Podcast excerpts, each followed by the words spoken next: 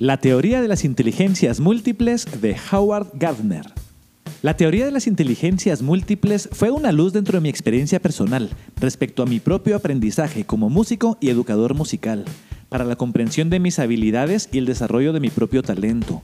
Una mañana estaba dando clases a mis alumnos de noveno grado o tercero básico según el país donde te encuentres, alumnos de aproximadamente 14 años que están por integrarse a una carrera o ingresar a lo que conocen algunos países como high school.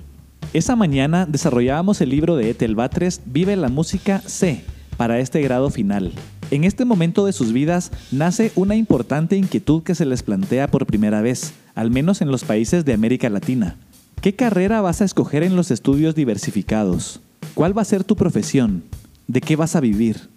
Esto hace que los jóvenes se pregunten respecto a sus propias habilidades para poder escoger una carrera anticipadamente y desarrollarse de una mejor manera en la vida.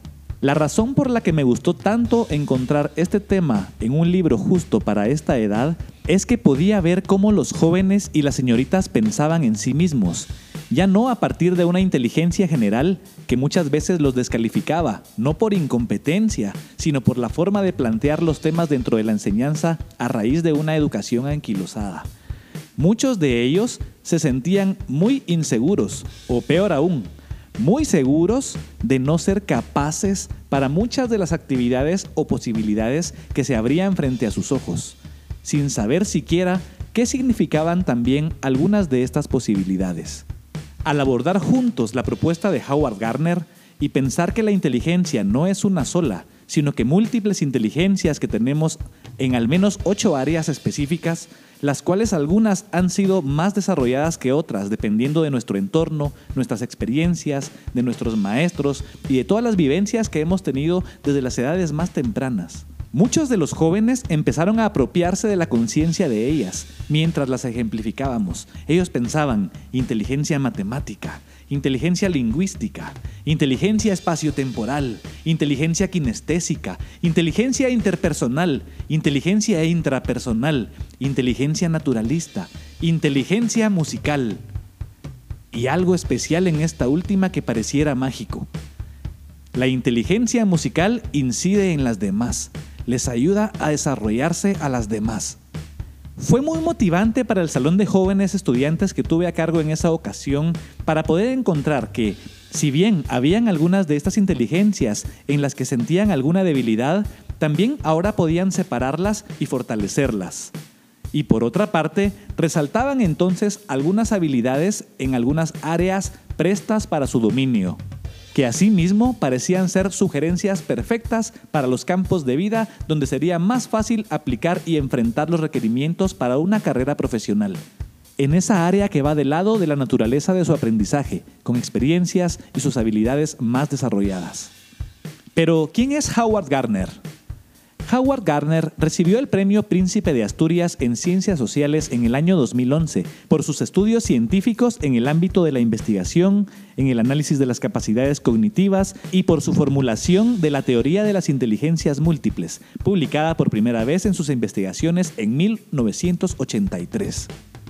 Las investigaciones que dan campo a la teoría de las inteligencias múltiples proceden del campo de la neurobiología, sugiriendo que hay ciertas zonas del cerebro humano que de modo aproximado se encargan de determinados espacios de cognición, como si una parte del cerebro específica albergara a una forma específica de aprendizaje o conocimiento, así como al procesamiento de esta información.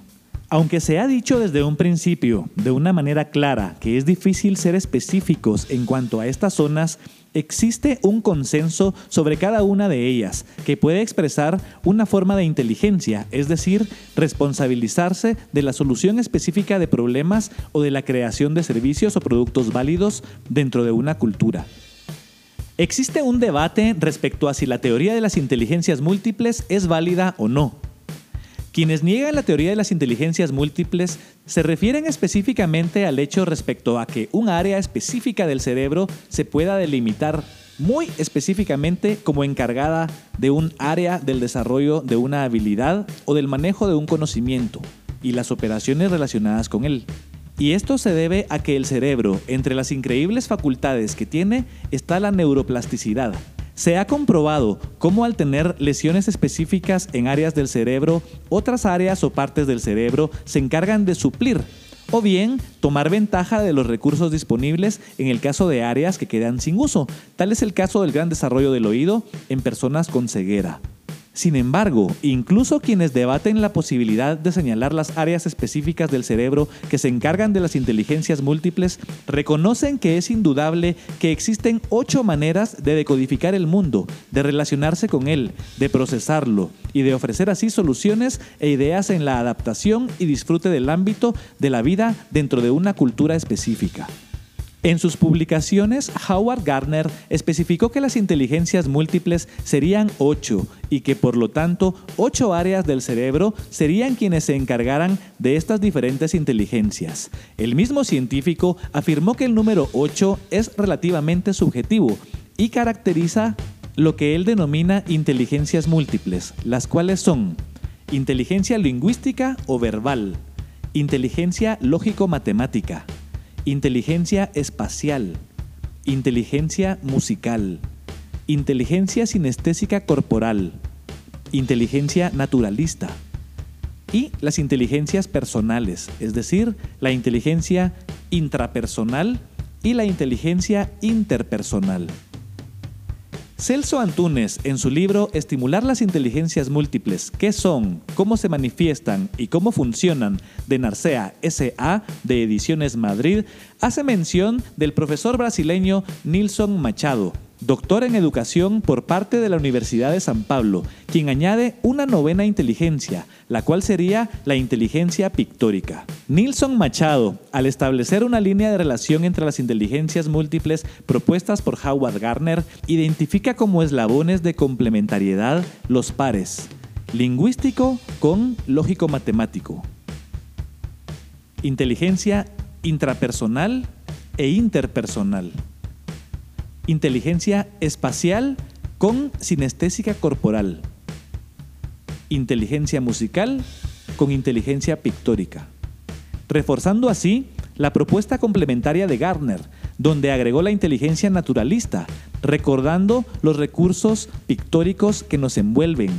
que se vuelven fundamentales en la comunicación y en la expresión de sentimientos, manifestando tanto personalidades características como revelando síntomas diversificados de desequilibrios psíquicos. Hay que resaltar que dentro de la neurobiología que es el centro donde se da el debate sobre la localización específica de los puntos del cerebro que se hacen cargo de las inteligencias múltiples, Howard Gardner señala que la localización cerebral de esos puntos específicos no es una tarea fácil, indicando ocho señales o criterios que considera esenciales para que una competencia pueda ser incluida como una inteligencia.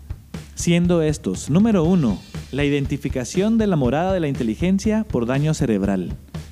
Número 2. Existencia de individuos excepcionales en ámbitos específicos de la solución de problemas o de creación.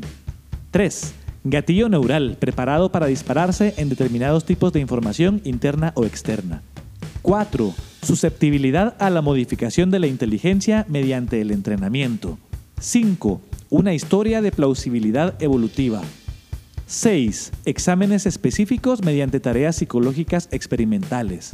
7. Apoyo de exámenes psicométricos. 8. Creación de un sistema simbólico específico. Te invitamos a profundizar más acerca de estos criterios en el libro Estimular las inteligencias múltiples, qué son, cómo se manifiestan, cómo funcionan, de Celso Antunes de Narcea SA de Ediciones Madrid.